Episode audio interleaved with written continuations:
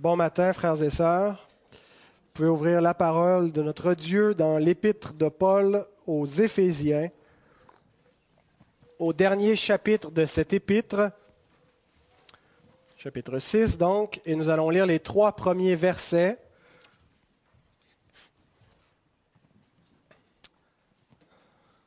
Donc c'est le texte que j'ai choisi en lien avec la fête des mères. Honore ta mère. C'est le titre de mon message. Éphésiens 6, 1 à 3. Enfant, c'est quoi après? Enfant, bravo. Enfant, obéissez à vos parents selon le Seigneur, car cela est juste. Honore ton père et ta mère, c'est le premier commandement avec une promesse afin que tu sois heureux et que tu vives longtemps sur la terre. Prions. Seigneur, nous voulons te remercier pour ta bonne parole, ta parole qui est notre pain de vie, selon que tu dis toi-même que nous ne vivons pas de pain seulement, mais de toute parole qui sort de ta bouche. Ta parole, Seigneur, est vivante, ta parole est notre lumière dans ce monde. Et nous voulons que tu nous éclaires ce matin, que tu nous aides alors que nous étudions ce texte des Écritures, que tu nous aides à mieux comprendre, Seigneur, notre devoir que nous avons envers nos mères. Et que tu sois glorifié, Seigneur, alors que nous cherchons à obéir aux Écritures. Amen.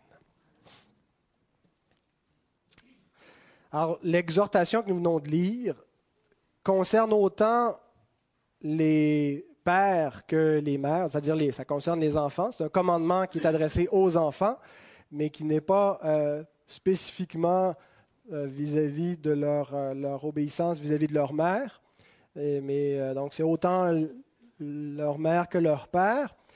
Mais vu la circonstance, nous allons nous concentrer sur la portion mère, bien que beaucoup de ce qui sera dit pourrait s'appliquer aussi au père, mais nous en reparlerons le 16 juin si j'apporte un message, si je compare, je pense que dans ma moyenne, j'ai plus souvent souligné la fête des mères que la fête des pères.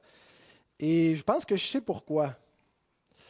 Euh, j'ai l'impression que c'est plus significatif pour une femme d'être mère que pour un homme d'être père. Et je ne veux pas dire que ce n'est pas important d'être père. Mais, vous me direz si je me trompe, mais j'ai l'impression que la femme meurt quand elle a des enfants le mari meurt quand il se marie. Écoutez, peut-être que mon analyse est, faussée, mais mes frères, si cette phrase correspond à votre expérience, dites Amen. Le mariage a été plus efficace que la paternité pour me faire mourir à moi-même. Amen? Amen. Moi, je le dis. Le mariage a été beaucoup plus efficace dans ma vie pour me faire mourir à moi-même que le fait d'avoir des enfants. Mes sœurs, si cette phrase correspond à votre expérience, dites Amen. La maternité a été plus efficace que le mariage pour me faire mourir à moi-même. Alors ah ben, nos, nos, sœurs sont plus convaincues. Et quels sont les hommes pour qui dites Amen, ceux que ça a été la paternité qui a été plus efficace? Dites Amen. Ah ben, il y a quelques hommes, euh, donc euh, peut-être que mon, c'est, pas, il y a rien de, de, de, c'est pas doctrinal ce que je vous dis, ce n'est pas nécessairement biblique, c'est une impression euh, de ma propre expérience et de ce que je, regarde autour. C'est peut-être aussi parce que euh, la, portion de vie où euh, les, enfants sont très très jeunes, c'est surtout les mamans qui, plus les mamans qui sont impliquées à cet âge-là. C'est la mère qui porte l'enfant et l'enfant dépend physiquement de sa mère dès la, naissance. Et donc c'est un rôle qu'elle joue de manière prédominante pendant les premières années de vie. Euh, c'est pas que le père est absent, mais, mais il, est, un peu plus, euh, un peu dans l'ombre dans ces années-là, et c'est avec le temps, et même euh, dans certaines générations, on ne mettait pas beaucoup d'importance au rôle que le, père devait jouer. Il était là plus comme une figure de discipline un peu distante, mais il ne devait pas s'impliquer vraiment dans, tous les soins à donner aux, petits. Et le fait donc que euh, les mères prennent autant de temps, je pense que c'est très efficace pour les amener à mourir à elles-mêmes. C'est une période très sacrificielle de, votre vie, mes sœurs, lorsque vous, vous devenez mère. Euh, et c'est peut-être pour ça que j'ai tendance à plus parler de ce, rôle-là. Mais euh, donc le 16 juin, à moins que notre, parce que notre bébé est prévu pour le 15 juin, mais euh, peut-être qu'il va avoir un peu de retard. Alors je vais négocierai ça avec ma femme si j'apporterai un message ou si je me fais remplacer le, le 16 juin. Alors il y a deux façons de prêcher un message à la fête des mères. Premièrement, on peut s'adresser aux mères en décrivant leur rôle en les, exhortant vis-à-vis de leurs devoirs euh, envers leur famille. Et l'autre façon, c'est en s'adressant aux enfants, en leur rappelant leurs devoirs envers leur mère et euh, en décrivant ce que ça veut dire d'honorer sa mère. Alors, c'est cette deuxième façon euh, que, nous, allons, nous allons prendre ce matin. honore ta mère. Donc, le message s'adresse à, tous ceux qui sont enfants, donc euh, nous tous. Et je pense que en, y allant de cette façon-là, je, touche plus de gens. Euh, levez la main ceux qui n'ont jamais eu de mère ou qui n'ont, qui n'ont pas de mère en ce moment, qui n'en ont jamais eu. Calvin lève sa main. Donc, nous sommes tous concernés, n'est-ce pas? Euh, nous avons tous un, nous avons tous eu une maman. La plupart d'entre nous ont encore une maman. Euh, mais nous sommes tous appelés devant Dieu à honorer la maternité de manière générale et spécifiquement nos propres mères. Alors nous allons euh, répondre à deux questions. Comment honorer notre mère? Qu'est-ce que ça veut dire honore ton père et ta mère? Honorer notre mère. Comment est-ce qu'on fait cela? Et euh, je vais vous donner trois éléments de réponse. Je vous les annonce tout de suite. Honorer sa mère, c'est lui obéir. C'est, deuxièmement, la respecter et avoir de l'estime pour elle. Et troisièmement, c'est en prendre soin, en particulier euh, lorsqu'elle arrive à la vieillesse. Et deuxième question, nous allons voir pourquoi est-ce que nous devons ainsi honorer notre mère. Alors, comment honorer notre mère et pourquoi honorer notre mère? C'est les deux questions auxquelles nous allons tenter de répondre.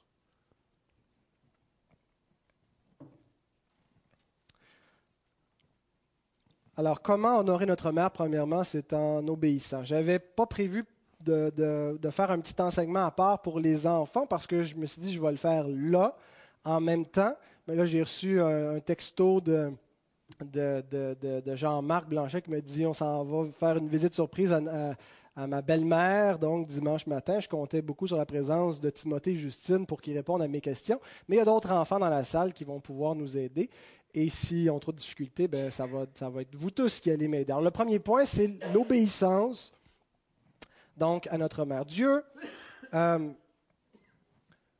a pensé que les êtres humains ne viendraient pas au monde comme ça, euh, lousse dans la nature, mais il a prévu donc euh, une unité familiale hein, qui commence avec un couple et euh, il a prévu des rôles au sein de cette famille-là et il a donné une autorité aux deux parents pour élever les enfants.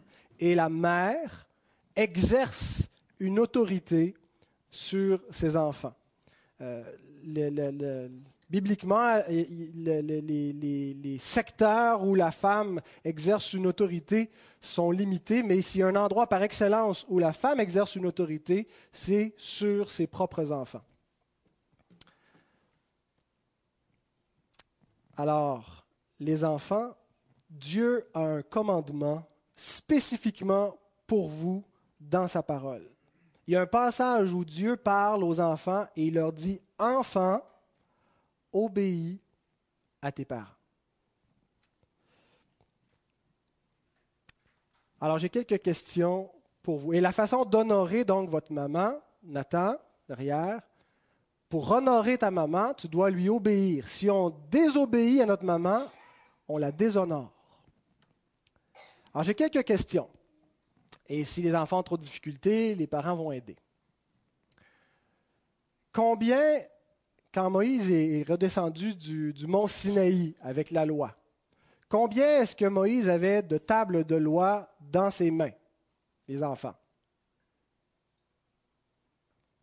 Andréane? Camille? Ouais, combien il y avait de tables de loi? Il y avait des tables de pierre. Il y en avait combien? Des tablettes. Deux. J'ai entendu la réponse quelque part. Quelqu'un le. Deux. Deux tables de loi. OK. Un peu plus tard dans la Bible, on lit que Jésus dit que toute la loi se résume dans deux commandements. En fait, il y a quelqu'un qui vient le voir, on va lire le texte, ça nous dit, euh, prochaine diapo. Quelqu'un vient voir Jésus et lui dit, Maître, quel est le plus grand commandement de la loi Jésus lui répondit, Tu aimeras le Seigneur ton Dieu de tout ton cœur, de toute ton âme et de toute ta pensée. C'est le premier et le plus grand commandement. Et voici le second qui lui est semblable. Tu aimeras ton prochain comme toi-même. De ces deux commandements dépendent toute la loi et les prophètes. Donc, l'amour pour Dieu et l'amour pour notre prochain. Alors, la première question que je vous ai posée, je vous ai demandé, il y a combien de tables de loi? Il y en avait deux. Merci Calvin. Il faut que tu apprennes à rester en silence maintenant. Il faut que tu écoutes la prédication. Alors, je crois, et je soumets ça à votre bon jugement, que chacune de ces deux tables de loi correspond à ces deux commandements que Jésus nous donne ici. Il nous dit que ces deux commandements-là sont les plus grands de toute la loi et qu'ils résument toute la loi. La première table de loi, je crois qu'elle contenait nos devoirs envers Dieu et qu'elle nous décrit comment aimer Dieu.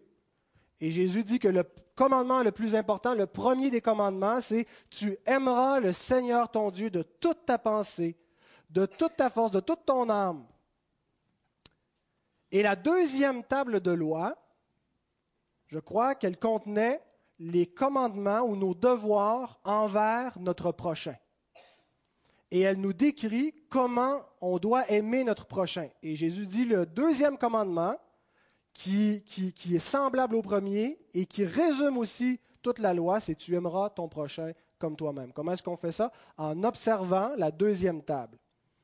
Alors, je ne sais pas si les, petits-enfants me suivent encore, mais les plus grands doivent être encore en train de me suivre. À laquelle des deux tables de la loi, le commandement qui dit Honore ton père et ta mère appartient. Sur quelle table est-ce qu'on le retrouve? La première ou la deuxième? La deuxième. Alors, la deuxième table de loi nous dit Aime ton prochain comme toi-même. Et le commandement où Dieu dit Honore ton père et ta mère se retrouve sur la deuxième table qui nous dit comment aimer notre prochain. Une autre question. Savez-vous ce commandement Honore ton père et ta mère? Quelle position il occupe sur la deuxième table? La première position sur la deuxième table. C'est ça que tu voulais dire? C'est ça que je pensais. Calvin, il faut vraiment que tu restes tranquille, sinon tu ne pourras plus rester. OK? Donc, le premier commandement qui nous dit comment aimer notre prochain, c'est honore ton père et ta mère. C'est là où ça commence. C'est là où on apprend à aimer notre prochain. C'est dans la famille. Notre premier prochain, c'est nos parents. C'est notre maman. Et le premier endroit où Dieu a voulu qu'on apprenne à aimer nos semblables, c'est en obéissant à nos parents. Et si on réussit cette première étape, on va être capable de vivre dans la société. On va être capable de vivre avec les autres. On va être capable d'observer les autres commandements. Hein, où on va respecter ce qui est à notre prochain, tu ne déroberas point, où on ne va pas dire du mal de notre prochain, tu ne porteras point de faux témoignages, où on ne va pas vouloir voler ce qui est à notre prochain, ou envier ou désirer, où on va aimer notre prochain comme Dieu le décrit dans le reste de sa loi. C'est le, premier, donc, des commandements qui concerne notre prochain. Honore ton père et ta mère. Voyez-vous comment c'est très pédagogique ce que Dieu a pensé?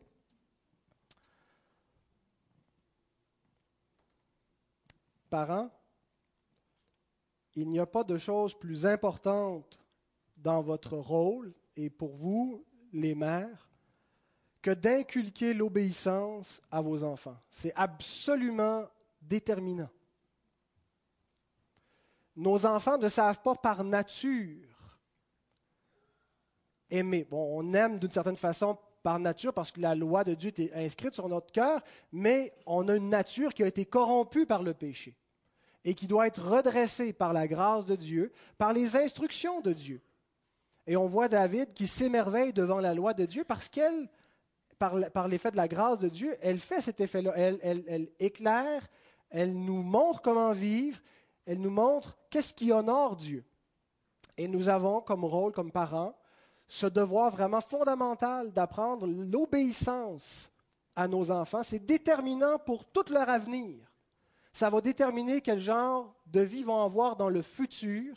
Ça va déterminer s'ils vont apprendre à aimer leur prochain ou pas, s'ils vont être altruistes, s'ils vont être de, bonnes gens.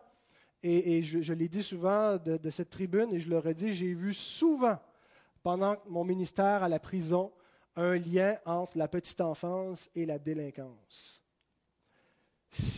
La plupart des, criminels que j'ai rencontrés, il y a quelque chose qui a été absent, qui a été négligé dans leur enfance. Souvent, ils ont vécu des abus eux-mêmes. Ils n'ont pas reçu l'amour inconditionnel de leurs parents et ils n'ont pas appris l'obéissance. Alors, les enfants, ce que vous devez apprendre si vous voulez aimer votre maman, si vous voulez honorer votre mère comme Dieu vous le demande, c'est premièrement en obéissant. On prend les questions plus tard, jeune fille. Et vous avez un temps limité pour le faire. Nos enfants ne sont pas toujours sous notre autorité comme ils le sont dans l'enfance. À mesure qu'ils vieillissent, ils prennent de l'autonomie. Et c'est important donc pendant qu'ils sont jeunes de leur inculquer l'obéissance. C'est le mandat que nous avons reçu.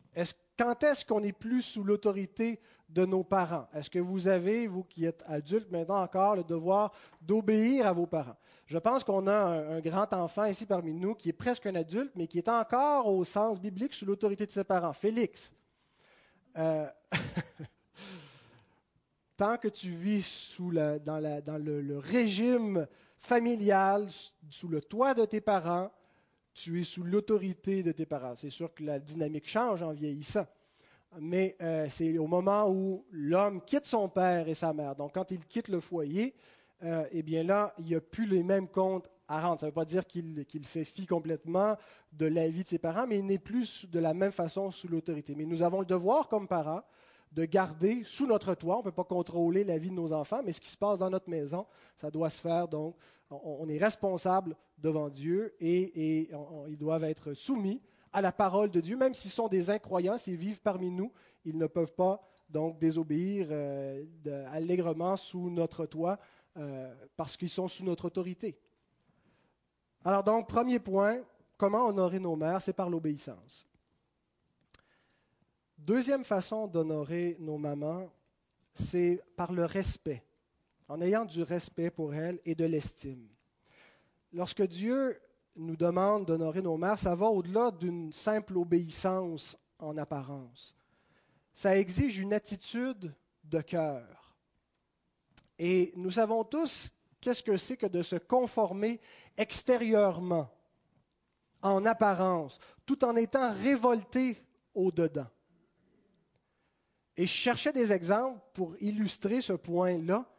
Et l'exemple qui m'est venu, c'est celui de la prédication. Ça arrive continuellement ici, pendant que la parole de Dieu est prêchée, où les gens se conforment extérieurement, vont pas laisser leur euh, leur révolte à la parole de Dieu s'extérioriser hein, en, levant le poing ou en protestant verbalement, se levant debout au milieu de l'assemblée pour contester. Ils vont réussir à, maîtriser tout ça, mais au-dedans d'eux, malgré une apparence extérieure d'une conformité, il y a une révolte contre la parole de Dieu. Et ça, on le retrouve parfois lorsqu'on est sous l'autorité d'une mère, euh, où on peut, en apparence, dire oui, OK, tout en ayant une attitude de cœur qui est révoltée, qui est en colère, qui éprouve même de la haine. Et ça peut être le cas si on est actuellement enfants sous l'autorité d'une maman, mais ça peut être le cas même alors que nous sommes devenus adultes, où nous avons de l'amertume dans notre âme vis-à-vis de notre mère. Et c'est une amertume qui est condamnée par Dieu. C'est possible qu'extérieurement, on ne le verbalise pas, on ne le dise pas à notre mère, mais qu'on lui en veuille, qu'on la méprise. Et c'est possible que notre mère nous ait déçus, qu'elle ait eu des manquements, même des manquements graves à notre endroit. Mais ça ne change en rien le commandement de Dieu qui dit honore ta mère. Ce n'est pas un commandement qui est conditionnel au fait que est-ce que notre mère va être une bonne mère ou pas. C'est une fin en soi. Honore ta mère, c'est la parole de Dieu qui nous commande de le faire, et nous devons le faire dans une mesure minimale qui est de lui accorder le respect parce qu'elle est notre mère, même si elle a été une mauvaise mère. Alors, honorer sa mère, le minimum que ça exige de nous, c'est d'avoir du respect. Et ça se manifeste de deux façons, le respect. De la façon dont je m'adresse à ma mère dans mes paroles et de la façon dont je parle de ma mère. Honorer sa mère, donc avoir du respect pour sa mère, c'est lui parler avec douceur, lui parler avec amour, lui être agréable dans nos propos. Pas des propos qui n'ont aucun intérêt, aucun respect pour sa personne, son opinion, ses préférences. Ne pas crier après sa mère ou insulter sa mère, la blesser subtilement. Ce n'est pas honorer sa mère. Si nous agissons ainsi, nous déshonorons notre mère et nous désobéissons au cinquième commandement de Dieu. Deux fois en une semaine, j'ai été témoin, dans deux circonstances différentes, d'enfants qui insultaient leur mère. Un qui était vraiment un enfant, à peu près de 10-11 ans, qui était, fâché, sa mère avait oublié quelque chose, et qui l'insultait en public. Pas avec les plus gros mots qu'on peut imaginer, mais quand même, qui avait une attitude de défiance et qui osait, comme ça, offenser sa mère devant, devant les gens. Et un autre, c'était un adulte qui lui parlait au téléphone devant moi et qui lui a donné toute une poignée de bêtises. J'étais sidéré en entendant cela. Cette semaine. L'Éternel prend très au sérieux les paroles qui sortent de notre bouche. En particulier la façon dont nous parlons des autorités, dont nous nous adressons aux autorités. Et la première autorité, c'est celle de nos parents. C'est là où on apprend à respecter ou pas les autres autorités qui sont dans la société. Et voici ce que Dieu dit ailleurs dans sa loi. Nous ne sommes plus sous cette alliance-là, qui était une théocratie, mais quand même, il y a un principe, une équité générale qui persiste, selon ce que dit notre confession de foi, avec ces lois civiles que Dieu a données à Israël. On lit dans Lévitique, chapitre 20, verset 9, Si un homme quelconque maudit son père ou sa mère, il sera puni de mort. Il a maudit son père ou sa mère, son sang retombera sur lui. Pour nous, les, crimes en parole nous paraissent banals. On se dit c'est un crime sans violence. Dieu prend très au sérieux les paroles qui sortent de notre bouche. La parole exprime l'état de notre cœur. Et c'est par la parole que nous commettons des meurtres, premièrement. Hein. C'est ce que Christ nous dit. Les meurtres viennent du cœur. Et comment est-ce qu'ils se manifestent si ce n'est pas en tuant littéralement? C'est par la parole. Nous lisons dans le livre des Proverbes, chapitre 20, verset 20, Si quelqu'un maudit son père et sa mère, sa lampe s'éteindra au milieu des ténèbres. Alors, on honore notre mère dans la façon dont on lui parle. Et on ne doit retrouver absolument rien dans les propos que nous avons envers notre mère qui reflète l'hostilité, qui reflète la rébellion Et maman, je dois te demander pardon parce que j'ai eu des propos comme ça pendant mon adolescence, pendant ma vie, où j'ai défié l'autorité et la bonté que Dieu a établie sur ma vie dans la personne de ma mère. Et ce n'est pas seulement donc de la façon dont je lui parle, mais c'est aussi ce que je dis sur elle lorsqu'elle n'est pas là. Qu'est-ce que ma bouche exprime envers ma mère? Est-ce que j'exprime de la gratitude? Est-ce que lorsque je parle de ma mère, on peut sentir que j'ai une reconnaissance? Même si on, peut l'entendre même chez les non-croyants.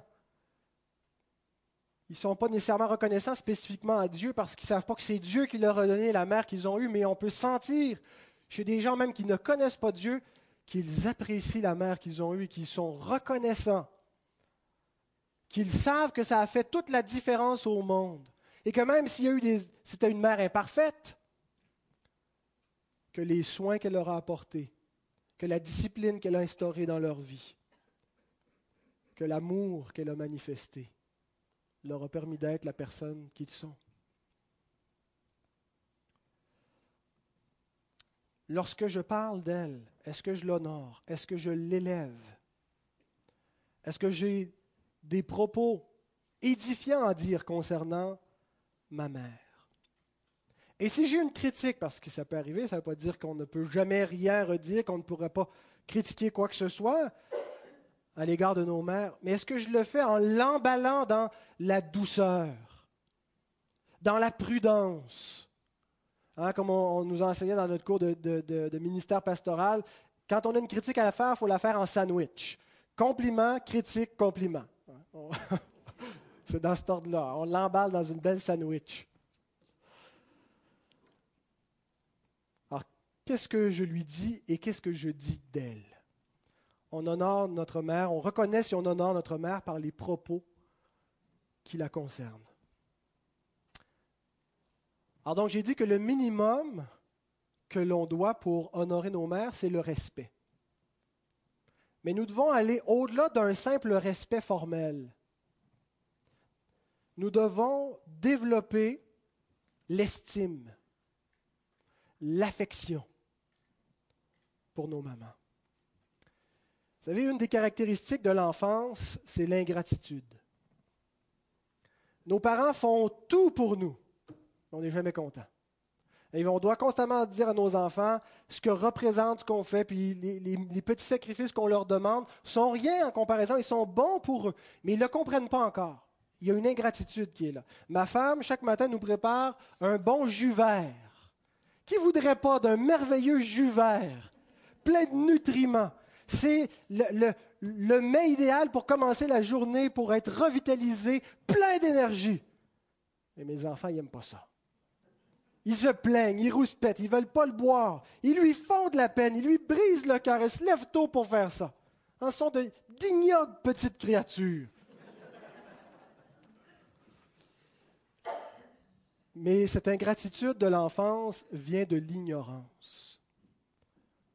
On ne sait pas encore ce qui est bon pour nous. On ne réalise pas quand on est enfant comment nos parents sont patients il y, a une image qui me revient souvent quand je viens pour perdre patience avec mes enfants. Quand ils font des choses, tu te dis, ben, voyons, à quoi qu'ils pensent? Des stupidités. Et je me rappelle quand j'étais enfant, je me souviens entre autres d'un épisode. On venait de faire asphalter le driveway, une, bonne portion. Et puis, euh, je devais avoir 5 ou 6 ans hein, avec euh, Michel Huot, notre, notre petite voisine. Et puis là, on était assis, puis là, on arrachait les morceaux d'asphalte. On a fait vraiment un bon périmètre. On avait tout arraché, l'asphalte neuf. C'était quand c'est chaud, c'est mou, c'est facile à enlever. Et là, elle disait T'es certain que tes parents, ça leur dérange pas Non, non, ils veulent, mes parents, qu'on fasse ça. Et je me souviens pas d'avoir été chicané ou réprimandé. J'imagine que ça a demandé beaucoup de retenue à, mon père en particulier, de ne pas me dévisser la tête. Mais quand je vois mes enfants qui font des choses absolument stupides où ils n'ont aucun jugement, je me rappelle de ce que j'ai fait. Je me rappelle que je n'avais pas de jugement et je me rappelle que mes parents ont été patients envers moi, que mes patients ont usé de bonté lorsque j'aurais mérité euh, une, correction. Qu'ils ont euh, donc été bon pour moi et la gratitude se développe.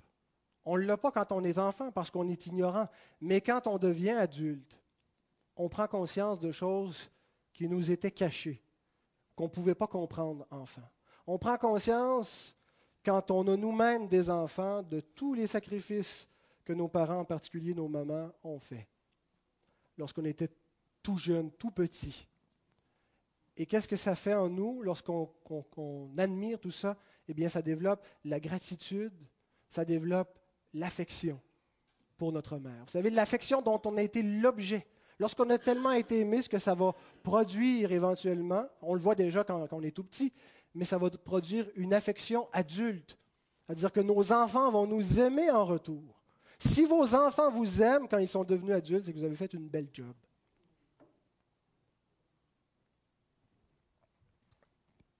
c'est possible qu'on ait fait aussi un beau travail et que nos enfants ne nous aiment pas parce que la nature humaine est ingrate.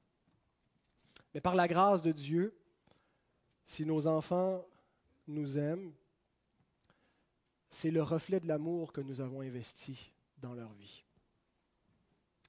Et on le comprend donc en vieillissant.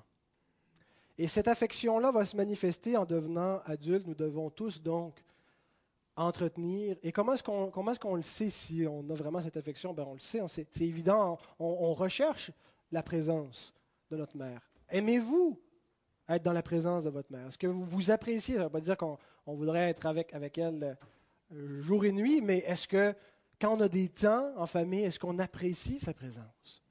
Est-ce qu'on cherche ses conseils? Est-ce qu'on cherche son avis? Est-ce qu'on cherche à lui plaire? Est-ce que ça nous importe d'avoir des temps comme ça, des dans l'année, où on l'honore, où on lui fait plaisir, où on lui donne des cadeaux, on lui consacre une journée? Est-ce qu'on prend plaisir à cela? Est-ce qu'on ressent le besoin d'exprimer, de démontrer notre gratitude? Bien, c'est comme ça qu'on honore notre mère. C'est comme ça que, que Dieu veut que nous honorions nos mères. Alors regardez dans vos cœurs. Quels sont vos sentiments envers votre mère? Éprouvez-vous du respect? C'est le minimum que le commandement exige, du respect. Avez-vous de l'estime lorsque vous avez compris tout ce qu'elle a fait? Et avez-vous de l'affection? Pouvez-vous lui dire tout cela? Pouvez-vous lui verbaliser? Si vous n'êtes pas à l'aise de la regarder dans les, dans les yeux et lui dire Maman, je t'aime, Difficile hein, de dire ça. Difficile encore plus de le dire à, notre père. Papa, je t'aime. C'est difficile pour les pères de le dire à leurs enfants. Si on n'est pas capable de le dire, pouvons-nous l'écrire? Pouvons-nous en parler en bien aussi aux autres? C'est ça, honorer sa mère. Avoir du respect et de l'estime. Et troisièmement, Honorer, honore ta mère veut dire en prendre soin. Et il y a plusieurs occasions durant la vie où nous pouvons prendre soin de notre mère, quand notre maman est malade, lorsqu'elle vit une épreuve, lorsqu'elle traverse des temps difficiles, lorsque, comme aujourd'hui, nous lui consacrons une, journée pour l'honorer, on prend soin de nos mères en faisant cela.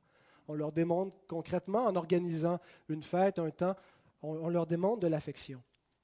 Mais l'Écriture applique ce troisième devoir qui est contenu dans le verbe honorer à un temps particulier pour la vie de nos mères, qui est la vieillesse.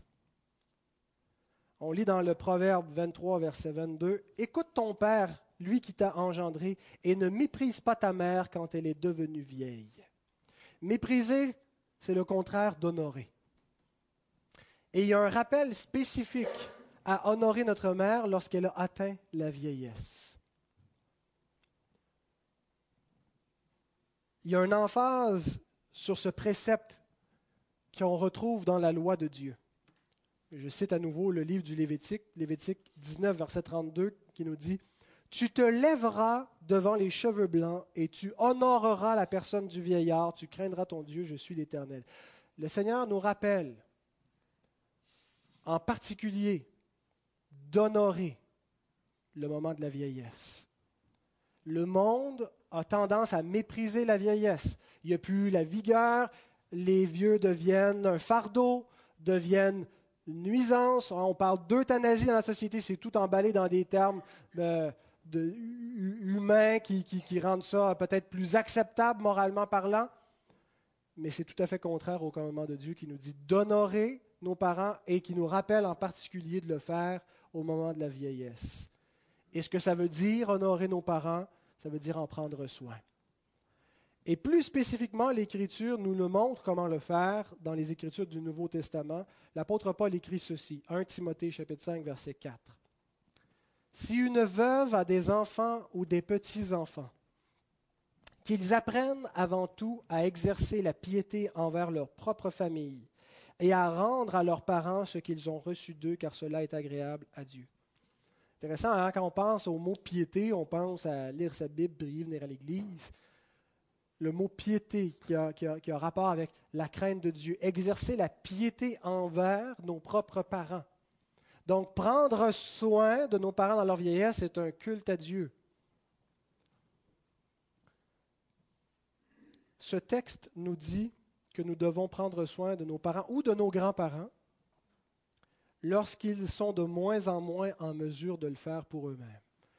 La vie termine comme elle a commencé. On vit au monde vulnérable et on finit vulnérable, dans la plupart des cas.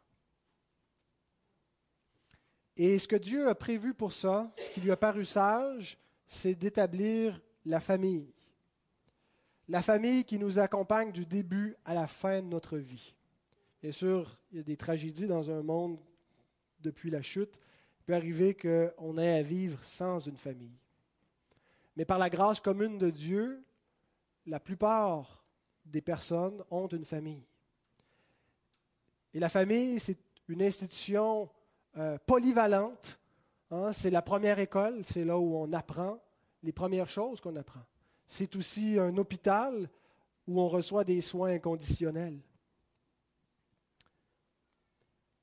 Et c'est dans ce cadre de la famille où nous apprenons à remettre en partie, nous remettons pas totalement, mais nous remettons en partie ce que nous avons reçu de nos parents quand nous prenons soin d'eux. Au premier siècle, il n'y avait pas d'autres ressources dans la société romaine. Ça n'existait pas l'État-providence. Il n'y avait pas de, de, de, centre de personnes âgées, il n'y avait pas d'hôpitaux publics où on pouvait euh, avoir des, ressources pour nous aider, il y avait la famille. Et il y avait aussi l'Église. C'est pour ça qu'on voit dans, ce passage où euh, l'apôtre Paul fait référence à un, système d'aide qu'il y avait dans l'Église primitive pour venir en aide aux veuves qui n'avaient pas de famille, qui n'avaient, plus d'enfants, euh, ou qui n'en avaient jamais eu, qui ne pouvaient pas prendre soin d'elles-mêmes. C'était difficile. Et leur charge revenait à l'Église. Mais Paul dit ici, il y a des veuves qui ont des enfants, qu'ils apprennent à prendre soin d'eux. Il y avait déjà là la tentation de se déresponsabiliser. Ah, ben il y a un service. Il y a quelqu'un d'autre qui peut le faire à ma place, donc occupez-vous-en de ma mère. Mais il dit non, c'est le devoir des enfants de le faire. Aujourd'hui, nous vivons à une époque qui est complètement différente nous avons beaucoup de ressources socialement et je pense que c'est une bénédiction dans, une certaine mesure que d'avoir toute cette aide de collectif qui est organisée dans, notre société moderne. Mais il y a un effet qui est pervers, comme toutes les bénédictions.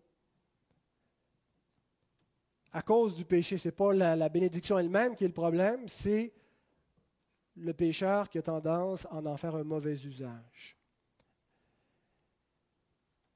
Et ce qu'on voit dans nos sociétés, c'est que plusieurs abandonnent leurs parents lorsqu'ils arrivent à la vieillesse.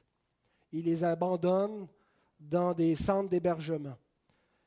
Je ne pense pas que le commandement que nous lisons de l'apôtre Paul implique nécessairement que nous devons prendre sous notre toit nos parents et qu'on ne doit absolument pas user des CHSLD et de, tous ces, centres de soins ou des résidences pour personnes âgées.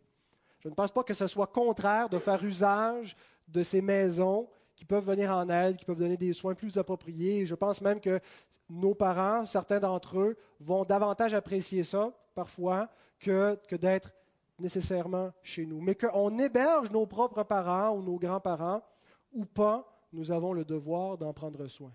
Vous savez, ils peuvent être sous notre toit et on ne s'en occupe pas plus. Si quelqu'un abandonne ses parents dans la solitude, si quelqu'un n'a plus d'égard pour leurs parents, n'a plus d'intérêt pour eux, pour ce qu'ils vivent, ne les visite pas, s'il ne s'assure pas de leur bien-être physique, est-ce qu'ils sont bien traités? Est-ce qu'ils reçoivent les soins nécessaires? Ils sont plus à l'âge de se défendre, de demander qu'on, les aide. Si on ne s'assure pas de leur bien-être moral, si on ne les accompagne pas jusqu'à la fin, Paul dit, et c'est Dieu qui le dit, nous sommes pires que des infidèles. Immédiatement après, quelques versets plus loin, il dit, si quelqu'un n'a pas soin des siens, et principalement de ceux de sa famille, il a renié la foi et il est pire qu'un infidèle. Ces paroles sont d'une extrême gravité. Et je ne voudrais pas du tout qu'on essaie de les modérer, de les, de les alléger. Elles veulent dire ce qu'elles disent. Quelqu'un qui dit connaître Christ sans avoir soin des siens se séduit par une fausse foi.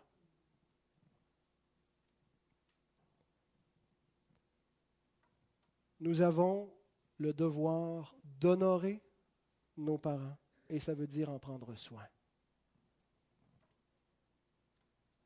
Si nous connaissons l'amour de Christ, nous ne pouvons pas abandonner nos parents, notre mère. Nous ne pouvons pas la mépriser en ne l'honorant plus, en n'ayant point soin d'elle. Alors la première question était comment honorer nos mères. Nous avons dit que c'est en obéissant, en ayant du respect, de l'estime, de l'affection, et troisièmement, en prenant soin d'elles. La deuxième question va être beaucoup plus grève. Pourquoi honorer notre maman? Et il y a deux raisons. Premièrement, c'est parce que Dieu l'exige dans sa loi. Peut-être est-ce que vous l'avez remarqué, Éphésiens 6, les trois premiers versets, qui étaient notre texte qu'on étudie, c'est une exposition du cinquième commandement. L'apôtre Paul fait l'exégèse du cinquième commandement des dix commandements, qui est honore ton père et ta mère. Et la raison fondamentale pour laquelle nous devons le faire, c'est parce que c'est la loi de Dieu. La loi de Dieu, elle est indépassable elle demeure le standard éternel de la volonté divine. Elle reflète le caractère saint de Dieu, sa parfaite justice, ses standards de moralité pour l'homme. Et l'Écriture nous dit qu'elle nous définit comment aimer Dieu et comment aimer notre prochain. Vous savez, dans notre société, on a perdu cet, cet élément de transcendance où il y a Dieu qui nous donne la moralité. C'est devenu Chacun établit sa norme, sa moralité, ce qui est bien pour lui, ce qui est bien à ses propres yeux. On ressemble à l'époque des juges, chacun faisait ce qui lui semblait bon. Et qu'est-ce qui arrive? Ben, C'est la déconfiture, la société qui se lézarde, les institutions qui s'écroulent. On le voit.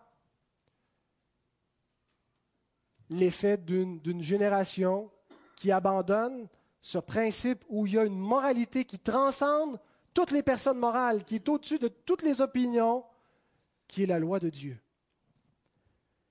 Elle nous définit ce qu'est l'amour pour notre prochain et elle nous dit que nous devons aimer nos parents et comment nous devons les aimer. Bien sûr, nous ne sommes pas sous l'ancienne administration de la loi. L'ancienne alliance avait des fins différentes en administrant la loi, qui n'étaient pas pour nous amener dans la grâce, mais pour condamner le péché. Et c'était le ministère de la condamnation. Nous sommes dans la nouvelle administration de la loi, la nouvelle alliance. Mais la même loi de Dieu qui est au-delà de toutes les alliances est inscrite dans le cœur des croyants. Hein, nous avons été régénérés par le Saint-Esprit. Et nous sommes en présence d'un texte du Nouveau Testament, un texte de la Nouvelle Alliance qui prend la loi de Dieu et qui l'applique à l'Église du Christ, qui l'applique aux chrétiens. Et on a beau se, répéter le refrain, je ne suis pas sous la loi, je suis sous la grâce. Ce que ça ne veut pas dire, c'est que, ça, que nous ça ne veut pas dire que nous n'avons pas à observer encore, à garder la loi de Dieu. Nous avons, par la grâce de Dieu, la loi inscrite dans notre cœur, nous sommes à l'image de Christ qui était l'homme juste, parfait, qui a gardé la loi de Dieu, et nous reproduisons imparfaitement cette image d'homme juste. Ne faisons pas comme faisaient les pharisiens en abolissant la loi de Dieu, en abolissant spécifiquement le cinquième commandement par leur tradition et leur fausse interprétation de la loi. Voici ce que Jésus leur dit dans, Marc 7, 9 à 13. Il leur dit encore, vous, anéantissez fort bien le commandement de Dieu pour garder votre tradition. Car Moïse a dit, honore ton père et ta mère, et celui qui maudira son père ou sa mère sera puni de mort. Mais vous, vous dites, si un homme dit à son père ou sa mère, ce dont j'aurais pu t'assister est corban, c'est-à-dire une offrande à Dieu, vous ne le laissez plus rien faire pour son père ou pour sa mère, annulant ainsi la parole de Dieu par votre tradition que vous avez établie, et vous faites beaucoup d'autres choses semblables.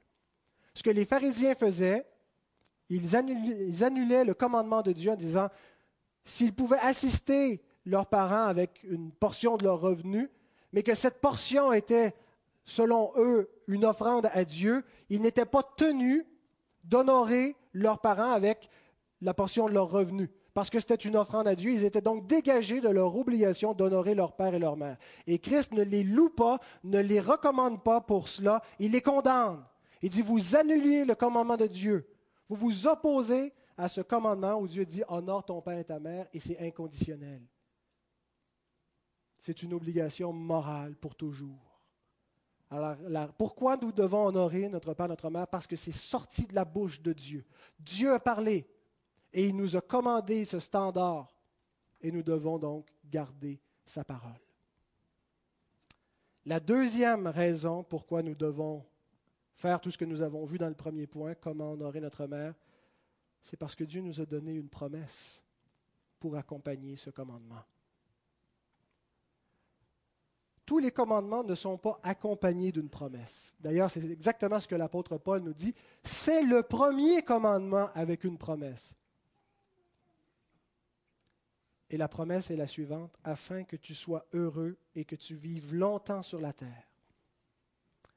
C'est une promesse de bénédiction créationnelle. La famille, c'est une institution terrestre, ce n'est pas une institution céleste. La famille, ce n'est pas une institution de la nouvelle alliance. Ce n'est pas la famille qui compose l'Église, c'est les croyants qui composent l'Église. La famille, ça a été donné dans le cadre terrestre, dans les, institutions terrestres. Donc les bénédictions qui viennent avec cette institution-là sont des bénédictions terrestres. Il ne nous promet pas la vie éternelle si on honore notre Père et notre Mère, mais il nous promet des bénédictions dans le cadre de notre vie terrestre. Il y a des bénédictions sociales qui en découlent. Une société va se porter bien si elle honore ses parents. Une société qui honore sa mère, qui prend soin de, ses mamans lorsqu'elles sont devenues âgées, est une société qui se porte bien. Il y a aussi des bénédictions individuelles, pas seulement collectives. À cela, le bonheur et la longévité. L'homme dont je vous ai parlé qui offensait sa mère au téléphone, c'est une des personnes que je connais qui est le plus malheureux et qui vit dans la misère et dans la pauvreté. Et je pense que c'est dû en grande partie au fait qu'il ne bénéficie pas de cette promesse. Il ne peut pas en bénéficier parce qu'il n'honore pas le commandement de Dieu. C'est un, une promesse qui est conditionnelle. Il y a des promesses qui sont inconditionnelles, comme l'Évangile. Ça ne, vient pas avec une condition, c'est une grâce inconditionnelle. Mais ici, c'est une bénédiction qui est conditionnelle. Si quelqu'un maudit son père et sa mère, sa lampe s'éteindra au milieu des hommes. Mais l'inverse est vrai. Si quelqu'un bénit, c'est le contraire de maudire, sa mère, sa lampe brillera. Il sera heureux. Il y a une longévité. Et je crois que dans un certain sens, honorer ses parents fait partie de la route qui mène à la vie éternelle. Non pas que en le faisant automatiquement on est sauvé, mais c'est là où on va apprendre, en particulier quand on est élevé par des parents chrétiens, à marcher dans le sentier étroit. C'est là où on va recevoir les, les, les, les paroles de Dieu qui conduisent au Christ. Alors donc, comment honorer notre maman par l'obéissance, le respect, l'affection, en prenant soin d'elle? Pourquoi l'honorer? À cause de la loi indépassable de Dieu et à cause de la promesse de Dieu qui nous est faite avec ce commandement.